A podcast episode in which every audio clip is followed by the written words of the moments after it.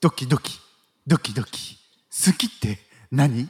っていう感じで皆さんやってきました。今日もキャットウェブの時間にようこそです。はいこんにちは皆さん、キャッチ・ザ・ウェブとはどういったチャンネルになりますか？キャッツ・ザ・ウェブとはですね、神様から学び、より大きな将来へ進むために励ましを受け取るチャンネルとなっておりいます。や、素晴らしいですね。千葉さん、今日はなんと、あの、バレンタインの週です。これが公開されている時は。来ましたね年に1回のこの時期が誕生日のようですね。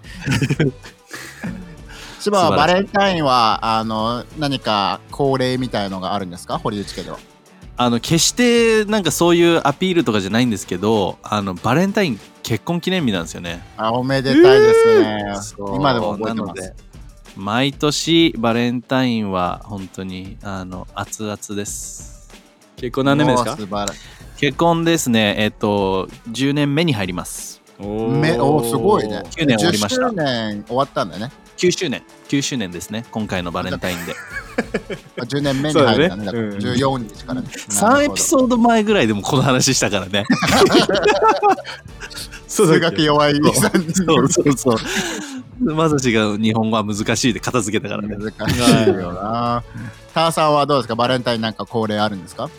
恒例はですね、恒例っていう恒例はね、これまだ作り中だね。でも俺から作る時もあるかもしれない。一回俺ブラウニー、ブラウニー作った。あおー。すごい。うん。食べたい。めっちゃうまいぞ。めっちゃ大成功。ハードル上げる。今今年じゃあバレンタイン待ってるわ俺。なんでや。なんでそこ友友チョコみたいな。トモブラウニー。なんでその男から30、男だ30代同士がさ、30の、じゃ30のを超えたさ、男たちがさ、友チョコってさ、いいやだよ。やめてほしいわ。でもなんか今日はこんな感じで皆さん、あの、バレンタイン企画ということで、ちょっと恋愛トークをしながら、あの、なんかもうね、かしこまりすぎず、あの、コーヒー片手にや、ね、ココア片手にね、あの、聞いていただければなという感じでしたいと思うんですけれども、やっぱバレンタインの時って、二人はシングルの時、まあ、教会に来てからシングルの期間もあったと思うんですけれども、バレンタインってターさんやっぱ男性としては意識するものなんですか？女性への思いを。ああ、そうですね。まあ僕、く教会に来る前の方が意識してたかな、バレンタインに関しては。うん学生の時とかはもどんな感じだったの？ターさん、バレンタイン。う、もう一番気にしてないふりをする日。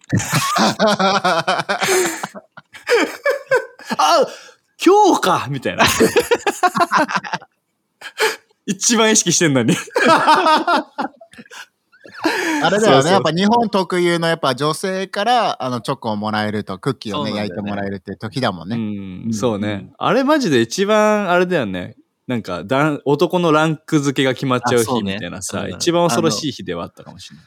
あの動物界でいうその誰がアルファかどうかっていうところがそこで決まってくるよね。日本だとアルファって言わないけど、ボスザル、ボスザルみたいなね。アルファ。アルファ、アルファメール。アルファ。言わないわ。言わないんだよな、日本だと。ターさんはちなみに結構そういうのをさ、もらっていた方なの？それとも、そのアルファにはなれなかった方な僕はね、数はもらえなかったね。のおでも1個2個はもらえてたタイプよ。だからそこは、ほそこは俺はもう、もう守るよ、俺、そこはもう。ゼロではない。ゼロではない ゼロではなく、それは母からでも妹からでもなく、おお、学校でもらったぞっていうプライイドは持ってる。すごい。芝はどうだったの？チャーチに来る前のバレンタインは。あでもシナはなんかチャーチに来るロマンチストだからさ、すごいいろいろなんか企んでそう。いやいやチャーチに来る前の俺は本当に助けと一緒で高校生の時なんか本当に一番気にしてないふりしながら毎休み時間下駄箱チェックしに行ってたタイプあったね2。時間。毎休み時間です高校はあれなの下駄箱に入ってるパターンなの？あの、それも何なんだろうね。俺なんかドラマ見すぎてたのかな わかんないけど。そう。下駄箱に入ってるタイプなのかどうかわかんないんだけど、それが日本のパターンなのかどうか。全部の入れ物見るよね。そうそう、一応全部確認するやつ。なんか、下駄箱を。そうそうそう。あの、カバン入ってるロッカーとかさ、全部確認するんだけど、やっぱり自分は、あの、助けと一緒で、あの、まあ、振り返ってみたら多分マイバレンタイン彼女いたかもしれない。違うかも。うわそういうパターンか。そういうタイプの人か。そういうやついいよ。ね。そういうやつを見て、あの、いつも嫌っていたわ。あいつっていう。あいつね、あいつってなるやつね。クリスマスとバレンタイン年に2回思う。絶対彼女い感情。うん。うんうんうん。あいつやってんなって思うやつね。確かにね。でもやっぱり受け取る、受け身だったよね、バレンタインは、教会来るまでは。うんうんうん。うでん。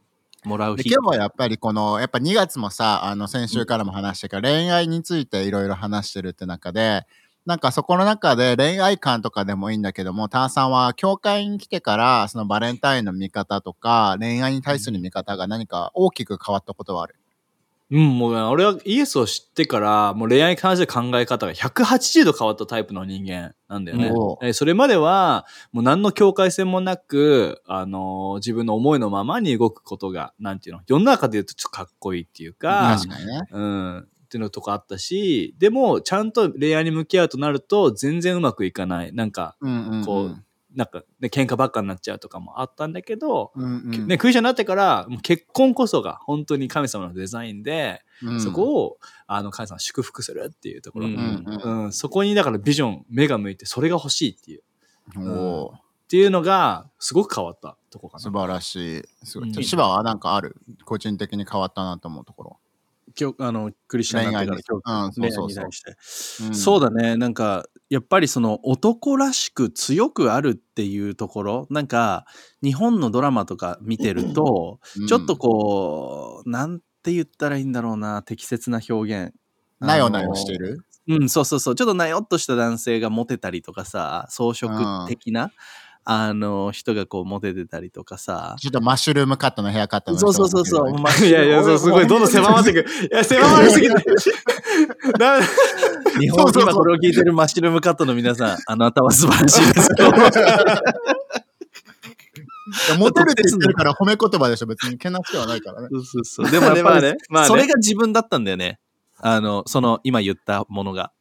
それがマッシュルームカットだったの？マッシュルームカットで、えーこうやってピースするみたいな。顎の下に2つピース寄せてみたいなさ。ギャルですね。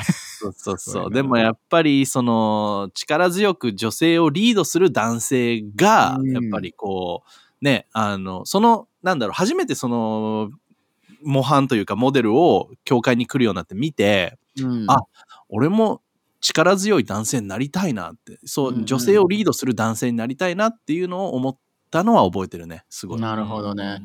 でなんかさ、今日はもうせっかくバレンタインなので、なんかぶっ込んだ話というか、リアルトークとかをしていけ、うん。で、まあ、あのぜひね、その結婚生活をしている人にはもっともっとね、愛が深まるエピソードになったり、まだシングルの人にはね、何かその女性に興味持っている人にね、声をかける自信をもらうようなエピソードになればいいのかなって思うんだけども、うんあ、の、なんかクリスチャンになってからさ、やっぱり、あの、男性は特にさ、なんだろう、あの、安全策というか、やっぱ傷つきたくないとかさ、ターさんとか、うん。やっぱり恋愛をするんであれば、これは絶対に結婚にね、つながらなきゃいけないという思いから、ちょっと奥手になっちゃう人がいるかもしれないんだけども、うん。それってどう思う？奥手のやっぱそういった政府の方がいいのかな？それとも大胆にだんだんどんどんね、いろんな人と話してとかの方がいいのかうん。いや、あのーまあ、性格のタイプもあると思うからさ、ガンガンいけたいとかさ、ちょっとその、あんまりこう、大胆には話しかけられないってタイプいると思うけど、一なつ、うん。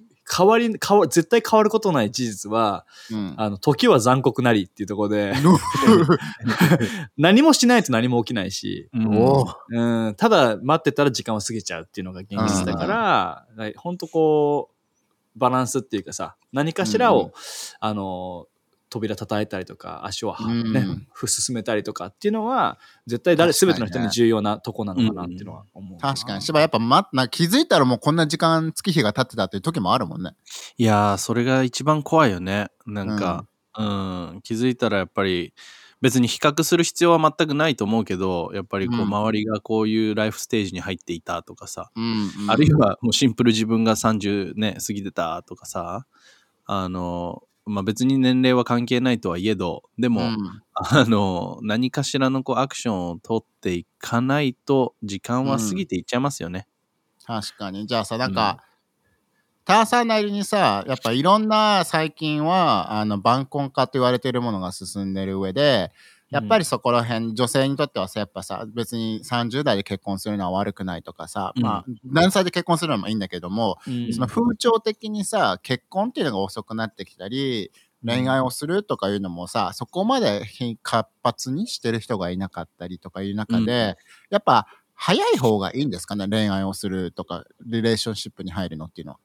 うーん。まあなんか、別に遅くても早くてもっていうのはあるかもしあの、関係ないのかもしれないけど、うんなんか、まあクリスチャンで言うならば、あなたがイエスの関係がしっかりあるならば、もうすごく見始めていいとこなのかなっていうところがなるほどね。あるかなって思う。だから早、うんうん早すぎるからっていうふうに、まあ学生だったらちょっと考える必要あるかもしれないけど、確かにね。うんでも働いててイエスの関係があってっていうので、うん何かじゃあずっと待たなきゃいけないっていうよりも、うん世の中が もっともっと10年後に大体結婚平均だからとかじゃなくて、ううんうん何か今から周りを見始めるっていうのは大事なのかなって思う。確かに。芝は何歳の時に結婚した、俺は20、えー、6とか ?5 とかえー付き合ったのはじゃあ25歳ぐらいの時？そうだね。それぐらいで付き合って、結婚まではすごい早かったから、確かにね。うん。多分それぐらいだと思う。じゃあそこの、じゃあ芝は結婚、まあ、付き合い始めましたっていうところから、どれぐらい前から芝はアマンダのことを気になってたの？付き合う前のどれ、どれぐらい前からってことね。あ俺ら、そうそう俺は、えっと、6月に付き合ったんだけど、アマンダに対して、まずそのアマンダっていう存在を認識して、覚えてる。その存在を認識したのがえ2月。あ結構短かったんだね、芝は。で、あの、距離を縮め始めたのが3月。ビジョンキャンプの3月。あーうんうんで、そこから、あの、同じ、なんていうんだろうな、ミニストリーというか、コミュニティか。うんうん同じコミュニティの中、社会人のコミュニティの中で一緒に、あの、コミュニティビルディングをする、なんだろうな、チームメンバーみたいな感じうんうんの距離カ感になって、タカナす、カタカナがすごいな。すごいね。community building をするチームメンバーになって、えっと、そこからちょっとずつちょっとずつ、あの、ディスタンスを縮めていったかな。distance よね。歌、宇多田ヒカルか、 distance。あのー、タさん、これ、そう考えればさ、2月から5月とか6月っていうとさ、結構やっぱ芝は全体的に男性から見ると積極的な方にしタさんこれ入りますよね。入るんじゃないかなっていうふうには思いますよね。何年も待ってるけども。うんうん。タワさんは結婚じゃあ、まあ、付き合ったのがね、同じぐらいの俺とタイミングなんだけど、6月ぐらいでね、うん俺たちもね。5月。6私そうそう、5月、そう、5月の中旬ぐらいなんだけど、助けがさ早かったよね。まさしと俺が1日違いだったよ。うん、多分1週間前とかそう、1週間前で、その次、タワさん、このストーリーも話したら、どういう成り行きでそこにみんな至ったのかっていう。そうなんだよね。だからその、俺も香りに興味を持ち始めて、で、まさしも、まあ、ユキに興味を持ち始めてっていうので、でも、じゃあアクションはどうなのみたいな。じゃあ次のステップに行くの？みたいな話をやっぱ男同士、友達同士でしてる中で、で、まさしとあの、一緒にフットサルに行く道のね、そう電車の駅とかで、じあ、ゃあ、今週行くわ。で、今週何か誘おうみたいな。うんうんうん。っていう話をして、お互い、OK、じゃあ、じゃあ俺もそうする、じゃあ俺もそうするって言って、それで実際に、あのーやっぱね、こう、俺は LINE とかで誘いたくなかったから、あの、やめてほしいですよね。うん。そう、面と面を向かって誘いたかったのね。やっぱりそこなんかすごく大切にしたかったから、うん。あの、ラウトリーチの帰りの道で歩いてる時に、あの、誘って、でまさしにも俺誘ったよ、みたいなうん。感じで、こう、お互いのケツを叩き合ったのは覚えてる。男の約束がありましたよね、あそこにはね。うん。あれはちょっと、うん。なんか、それで次の週を迎えられないと思ったもん。それなしで。何もしてないって。何もしないで次にまさしに会えないと思った。じゃあたなんかさ、そういうさ、ターさんにとって、なんか、励まし合う、いい意味で、なんか、からかうじゃないけども、そのね、人の友達とかの、そのリレーションシップにおいてのネクストステップを助けてあげる関係って言ったらどれぐらい大事だと思あのね、もう本当にもう重要。あの、欠かせないと思う。うんっていうのも、自分一人でやってたら、気づいたらずっと置いたままにしちゃうっていううんプロジェクト、うんプロジェクトだと思うんだよね。う確かにだから。プロジェクト、プロジェクトマネージャーが必要になってくるんだよね。これどうなってんの？って。次納期は？って、この次のステップは？っていう風に言ってくれる人がいると、うんそっかそっかって。ややんなきゃまた言われるみたいな。である意味無理やりでも進むじゃん。うん。確かにね。でもそういう存在がいて俺は良かったなってすごい。ね。いいね。しばのこのバランスはさどこにあるのかなって思う。さみんながみんなにさこの人好きなんだこの人好きなんだって言ったらまたそこも違うのかな。いや、それは、選ぶもんなのそれは。うん？誰にどう伝えるかっていうのはどういうふうにさ選ぶのが賢い選び方なのかうーん、いい質問ですね。まあ、それに関しては本当に信頼と、あの、い友達関係。実績。信頼と実績。実績。実績は分からんけど、これにおおいてはね、でもやっぱり、誰にでも話すっていうところで言ったらちょっとリスクあるのかなっていうさ。まあまあね。うんうん、もしかしたらね、あの、その、自分の本当にこ思いを寄せてる人の耳に入ってしまう可能性があったりとかさ、うんうんうん。あるいは思わぬところで、ね、あの、ライバル発見っていうことになっちゃなることとかもあるかもしれないし、うん。だからやっぱり、そうだね、信頼を置ける友に、あの、こう相談をするっていう、それがたくさんである必要はないと思うけど、うんううん。ん、で、やっぱその友が、やっぱり、励ましの友であるっていうのはすごい大切だと思うんだよね。まあまさしバカにするじゃなくてね。そうそうそう、まさしと助けの関係みたいな感じで、共にこう、切磋琢磨、ね、高みをうん。目指して一緒に行けるような友、うん。うんあの、うん、それ大切だと思確かにね。でもなんか澤さん結構最近もさみんなよく言ったり聞いたりするのもさ好きが何かわからないみたいな。あう。のどういったものが恋愛対象でどういったものが友達だけなのかっていうのはわからないっていうのうん。好きって何なのかな？いやもう好きって何が本当にね、もう、もう本当迷子になっちゃうとね、考えれば考えるほど分かんないじゃん、絶対。だかうんらその質問が出る時点でもう本当にいろいろ考えた結果の、え？好きって何？っていう状態だと思うんだけど、でもさ、聖書、聖書にもさ、この部分に書いてるのがさ、俺すごく好うん。きで、ちょっと今ここで読んじゃうと、信玄の30章の18、19に、うん。あの、知恵の本がね、知恵についての本が、こう書いてるのね。どんなに考えてもわからないことが3つ、いや、4つありますと。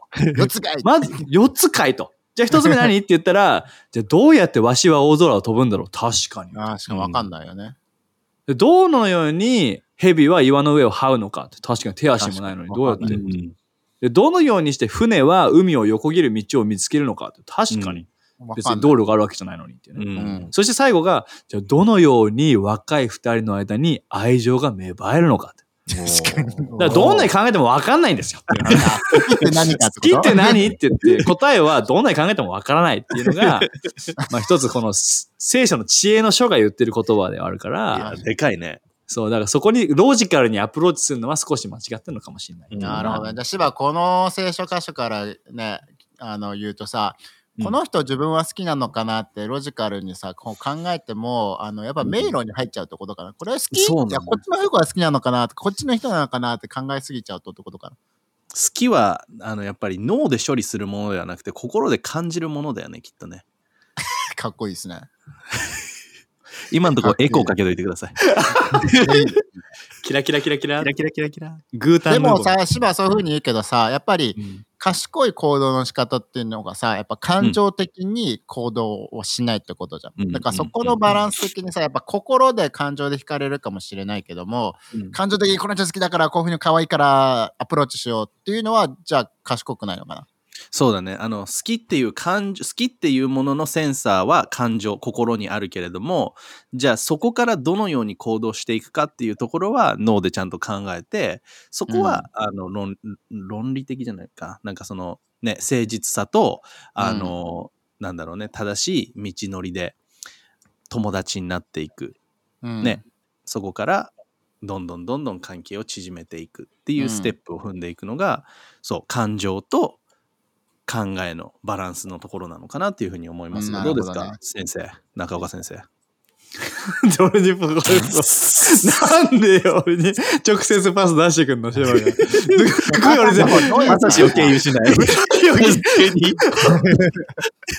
一番びっくりしたどうやったらさ、でも、まずはじゃあさ、いろんな人はさ、あの声をかけたり、その友情関係を築くってことかもしれないけども、その異性とどういうふうにうまく友情関係って、なんかそのコツとか、ターさん的なアドバイスってある？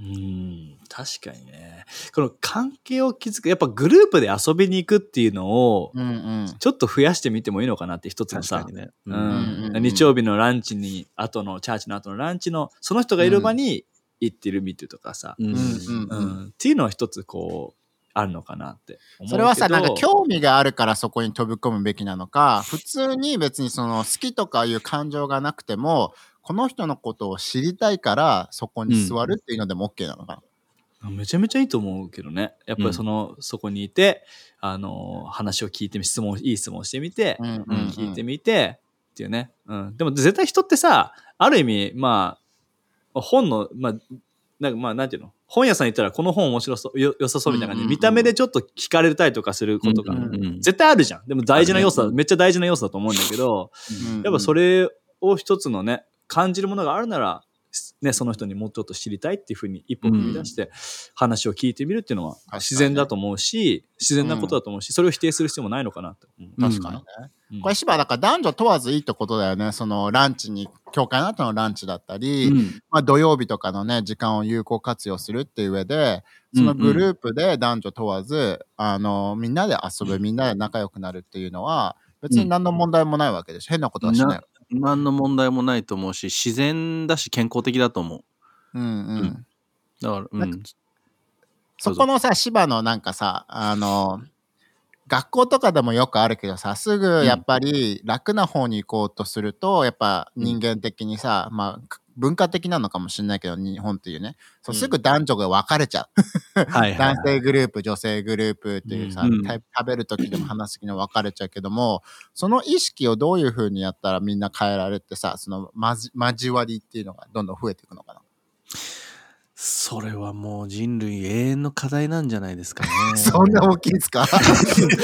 人類、男女でね、男女で別に座っちゃうのは、もうう人類最大の謎と。そうですね。でもやっぱりそこは男性がこう男になる瞬間の一つかもしれないよね。なんかリーダーシップを持って、あの、自分がそのね、見え、見えないバリアをこう砕くことによって、うんね、もしかしたらあなたがそのバリアを砕いたから他の男性もね、後に続いて、そうやってね、女の子の横に座ることができたりとか、あの、することもできるかもしれないし、あとは、まあ自分たち、ね、俺とかまさしとか助けがまだ、あの、独身だった頃を考えてみると、やっぱりリーダーの助け大きかったよね。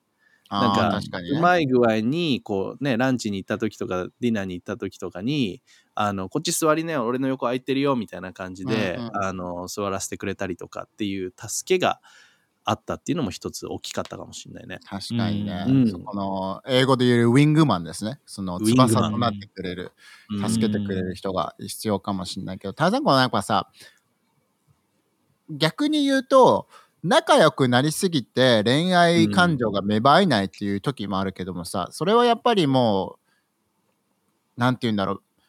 それ以上はないのかな。友達、すげえ仲いいし、すごいいいんじゃないって旗から見ると思うんだけど、でもその彼ら個人的には、いや、ただの友達みたいな時もあるじゃん。うん。うん。そうだね。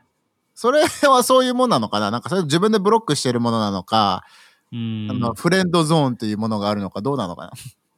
本当そこに関しては本当に何なんだろうね。なんか見るからに絶対いいじゃんっていう時あるけど、本人たちはピンときてないっていうのが、ドラマ化するべきなのかわかんないけどさ。テレビプロダクションに電話した方がいいのかもしれないけど。あのでも、でも、ねターさんはさ、香りとのさ、その友達関係ってすごく長かったところから恋愛に発展したタイプじゃん。何がそこには起きたの？ターさん的には。うん、あの、1年半ぐらいもう友達グループで、多分みんなにも今聞いてる人にも普通に普段ご飯みんなチャーチの後に行ったりとか、うんうん。ハンガーする時にいつもいる中の一人っていう感じの存在が自分にとっての香りだったし、香りにとっても俺はそういう存在だったっていうのが1年半ぐらいあったんだけども、うん。でもあるシーズンやっぱり自分自身が一人のイエスについていくものとして、うん、あ今リレーションシップに目を向け始める時かなっていうのをジャーナルだったりとか、うん。うん。祈りを通して感じてたんだけどね。でその時に、あのー祈ったことがあってそれが、ああなたの、えー用意してる人を見させてくださいっていう。でその祈りをすることによって通して今まで当たり前だった存在が、うん。なんかあってこう輝いて見え始めたっていうのが、うんうん。うん。その今までの友達関係から一つ見方が変わった瞬間だったんだよね。ううんんじゃあ、祈りはやっぱ大きいんだね、ターさん。その友達関係の中とかでもオープンにいるっていうか、この人はどうかなって、やっぱまず祈る神様と話すっていうのが大事か。うん、いやめちゃめちゃ大事だと思う。あと、うんうん特にあのやっぱり男性は好きなタイプこういう顔のタイプがいいこういうタイプがあるってうん絶うん絶対にあるから。うん絶対にあるよね、みんうなね。ん。あの、俺誰でもいいよって人も絶対あるから。うん。だから俺もあったし、でもその時に、あの、と、そのね、そのタイプに合った人もチャーチにもいたりとかしてさ、その人に目を行くことはよくあったんだよね。うん。うん。でも、あの、い心に気づいたのが、このタイプって、うん。どこから来てんだろうって、神様がくれたものなのうん。か、今まで見てきた映画とか雑誌とか、うん。そういったドラマとかで、こう、うわあ、いいなって思った、いろんなデータで出来上がった存在なのかっていうふうになったとき、あ、こっちを持ってたら、神様を用意してる人が見えなくなっちゃうかもしれないっていうのが気づいたんだよね。すごいな、その気づき。そう、いや、本当に今思うと精霊が教えてくれたんだなって思うんだけど、でもそれを神様に渡す必要があった。神様って、うんうんもうこれをもうリストとして持っておくんじゃなくて、うん。もうあなたに渡して、あなたが用意してる人だけを見せてくださいっていう祈りにかつながったんだよね。すげえ。うんそう。だからやっぱそのやっぱ恋愛をするっていう中でさ芝その、うん自分の理想というかさシチュエーションとかやっぱあるわけじゃん。なんかやっぱ、うんけ韓国ドラマとかさ日本のドラマとかも恋愛ものがやっぱ多いからさ、こういう風に人は恋に落ちるんだろうなっていうのがやっぱあるから自分がこの人好きなのかどうかっていうのが混乱しちゃうのもあるんじゃないかな。そうだね。ドラマってさ、そういう風に作られてるよね、きっとね。人間のその感情的な部分をうまくつつくようにデザインされてて、きっと作ってる人の願望だったりとか、あ、こうだったらいいなっていうのがやっぱそこにあるからこそ、うん。もしかしたら本当にそういうパターンの人もいるかもしれないけど、うん。必ずしもね、あなたに用意されてるパターンがそうじゃないかもしれないっていう目でやっぱりね、見る必要はあると思うし、芝があれでしょ？芝が東京で初め東京にね出てきた時の理想なシチュエーションはどうだったんですか？教会に僕もありまししたよ。あの、18で 東京出てきた時、自分は東京に出てきたら、もう毎晩、バイト終わりにコンビニに通って、でプリンを買うんだと。でプリンを買って自分は家で食べるからスプーンはいりませんって。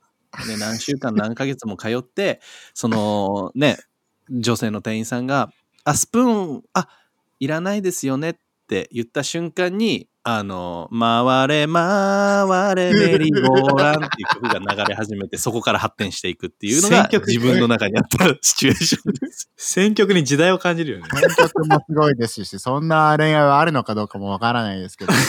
そういうもんなんですよ。そんなもんなんですよ。うんやっぱり、じゃあ人間的に芝は、人間はやっぱりそういった理想をちょっと恋愛の面とか結婚する相手に求めちゃうっていうのもあると思うん、あると思うよ。自分の中で描描いているものっていうものをやっぱりそこにね、持ってくるっていうのはあると思うけれども、う。うん。ね、それを持つことは悪いことではないし、自然なことかもしれないけど、でも一旦、心の目を開いてみる。一旦、ね、自分の周りを見てみる。ね、っていうところで、あの、ときめきを探しに行ってもいいんじゃないですか。ときめきを追い求めるんですね。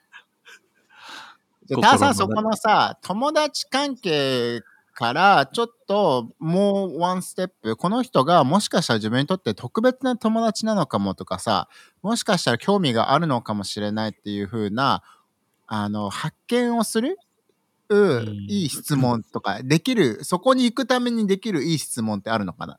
男女両方とも。おおー。相手の、ああ、より知るために、その人のことを。より、より知るためにね、その人をより知るためには、うん、やっぱりこう、どんなものが好きなのか、何に情熱を感じるのかとか、何が、うんこう、何何があなたをハッピーにするのかっていうのもさ、なんかこう、うん。ケーキ食べると好き、ハッピーなんですみたいな、可愛いとかなるかもしれないしうんうんうんさ。うん、なんかそういったなんか、部分もね、何がその人をハッピー笑顔にするのかみたいな質問も一つ、なんていうの？ああ、いいねって、それをしてあげたいなって思うかもしれないし、いいのかなって思うけど。うんね。じゃあ芝逆にさなんかそのみんなの理想的にさやっぱ同じ共通点を探そうとしすぎてこの人違うからう運命の人じゃないなって思うかもしれないけどさ、うん。そこの、どこが一致してるだ、ね、必要があるけど、こういったところは別にお互い違くても逆にうまくいくんだよって、なんかアドバイスその辺ある？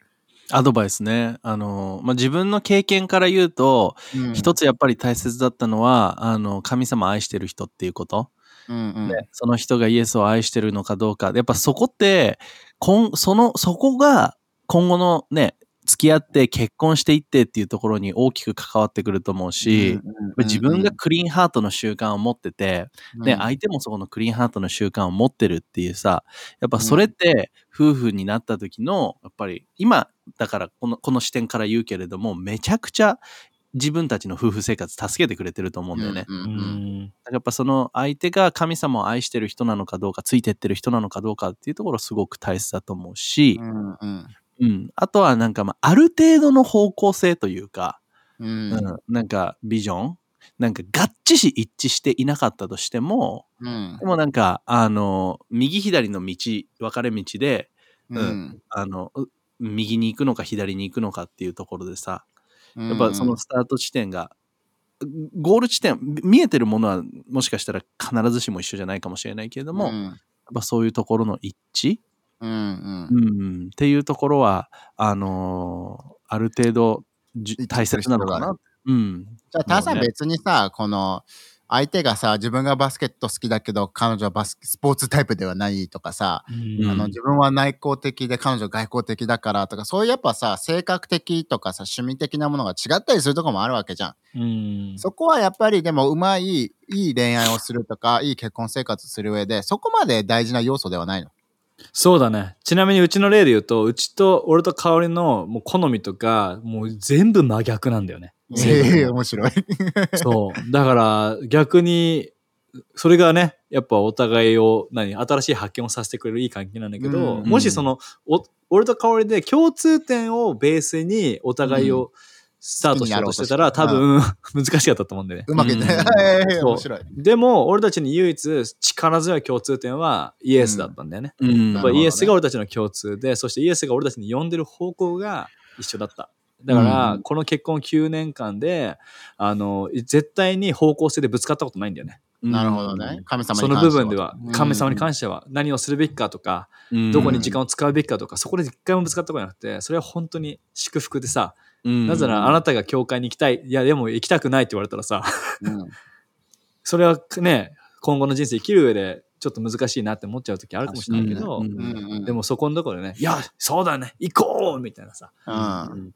の方が、うん、やっぱ方向性が一緒でよかったっていう経験は個人的にはめっちゃあるかな。うんなるほど確かにね。じゃあちなみにさ、芝の、ルックスってどれぐらい大事、なんか、やっぱ男の人だったら面食いって言葉がよくあるけどさ、やっぱりうん指摘、あの、目から入ってくるものによってやっぱ刺激にね、男性ってやっぱされる。まあ女性もそうかもしれないけどね。うんそこのルックスに惹かれるっていうのはさ、大事なのかまあそれが全てではないと思うけれどもでもやっぱり人間性というかやっぱりそれはなんだろうさっき助けも言ってたけれども一番最初にこうね、あの視覚的な部分から入ってくる印象っていうのも大きいと思うしな。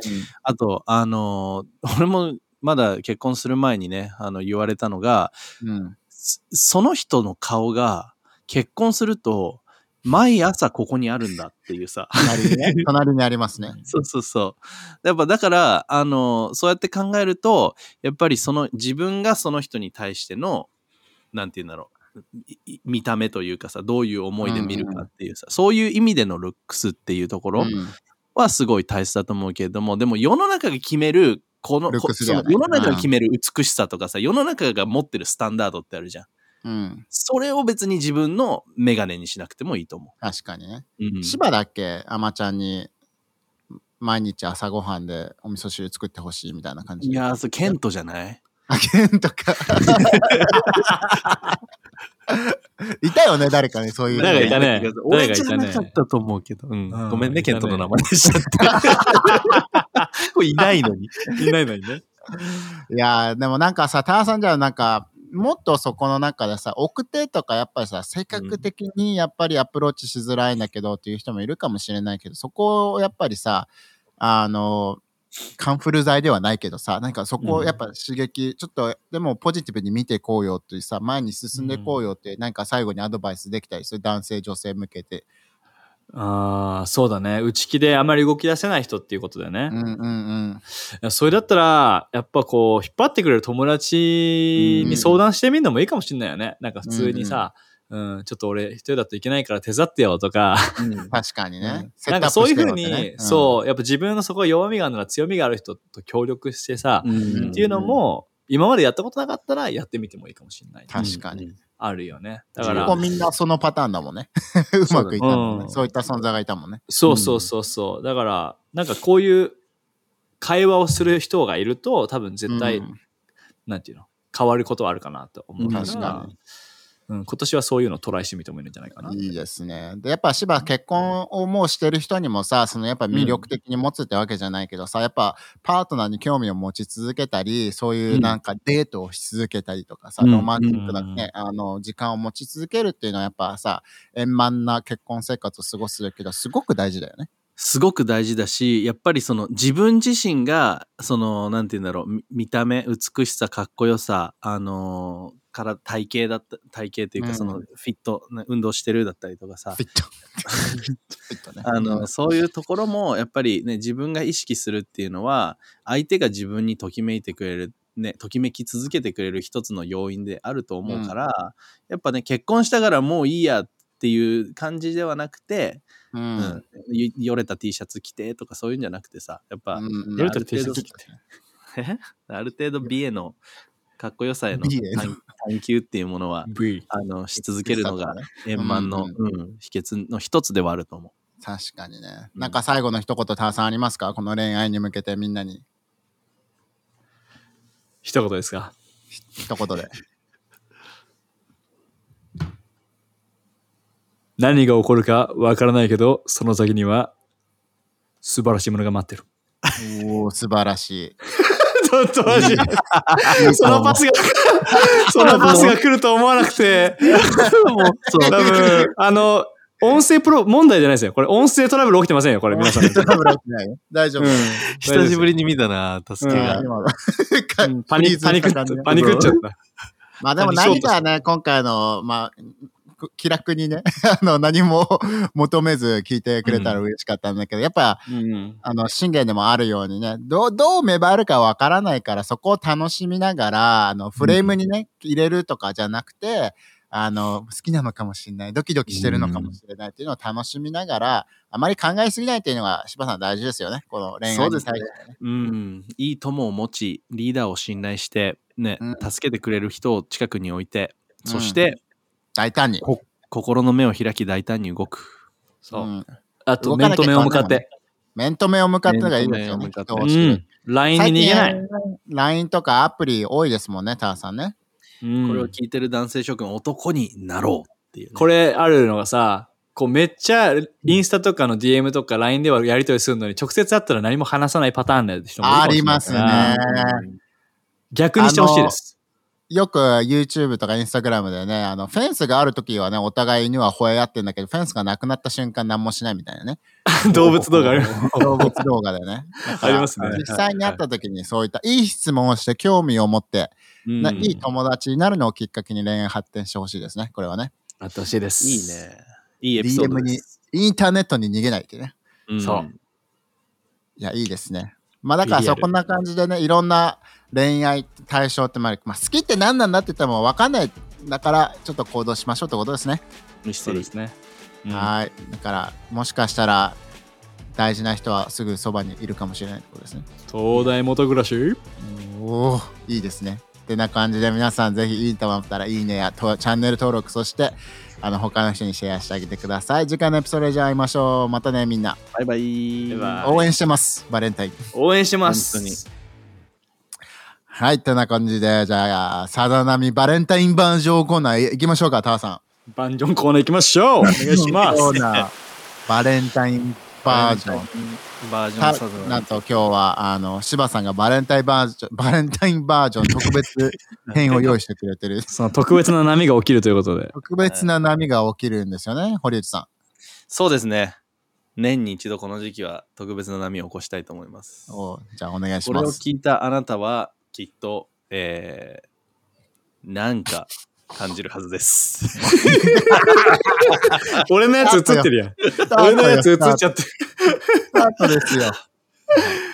どうぞ。アマンダと付き合う前の話なんだけれども、うん。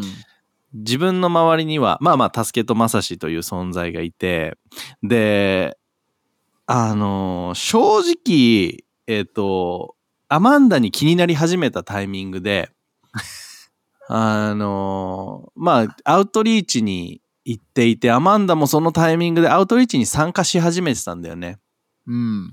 で、あの、まあ、ある、その、なんだろう、アウトリーチをきっかけにもっと話したいなってちょっと思うようになりながら、で、も自分はちょっと大胆になれずになかなか話せない、ああ今日も話せなかった今週も話せなかったっていう週が続いていったのね。うん、で、えーそんな時にまああのー毎週アウトリーチに参加していたある友達がアマンダとこう話をしていたんだけれどもそれを見た時にやべえと思ってこの人に取られるのだけは絶対に嫌だっていう感情が自分の中に芽生えたライバル感情。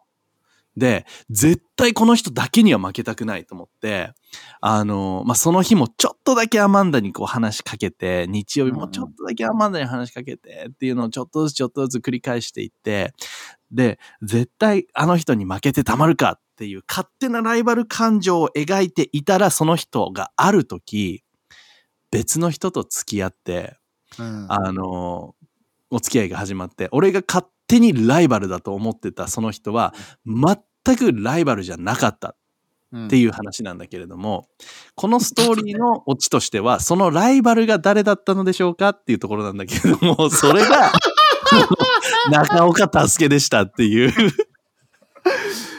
多分話し方、さっきの方が、公開フィードバックやめてください。なんかすごく俺どう見られてたんだろうっていう風な方が俺気にな、俺自身、超本人として、あいつにだけは取られたくないってどういう意味なんだろうっていう気持ちに俺はなってるのよ。俺は今。なんかあいつにだけは嫌だって、どんな、なんでそういう風に俺思われてんだろうっていう、すごくそっちに俺は超本人としては感じてました。た ただ、あの、その感情ってね、自分がその人を好きって気がつく一つのサインだったんだなって。まあこの人、この人を取られたくないっていう気持ちがねそうそう。あの人を取られたくないっていうさ。うん。まあ言いたかったのはあれでしょ？その、この人、助けめっちゃアマンダとめっちゃ話してるなっていう印象があったってことだよね。そうそうそうそう。で、俺何してたかっていうと、ただ彼女が働いてる会社に俺が就活で申し込んでたから、その会社についてめっちゃ質問してただけだったって話なんだよね。そこが落ちなんじゃない？5メートル離れたところから会話聞こえない状態で見てると、もうなんか、何色が好きなの？ってえどういうレストランに行くの？みたいな会話きっとしてんだろうな、みたいな頭の中でさ。そこまで話さないと。俺すごいだもん。俺だけにはいや絶対嫌だみたいな。こいつだけには絶対嫌だっていう。すごくそこの感情面を感じたわ。そうなると、このさざ波何さざ波ですかね？これはもう、あのー何さざ波かって言ったらもう、あれですよね。何、何こいつさざ波です、俺は。いいですね。てなことで皆さん、あの、もしかしたらいいメッセージに最後になったんじゃないかなっていう、そのライバル心がこの人とつながるんだったら自分も頑張りたいと思いがあったら、もしかしたらその感情は好きになってるのかもしれないので。チャレンジしてみてください。ということで次回のエピソードで皆さん会いましょう。またね。バイバイ。バイバイ。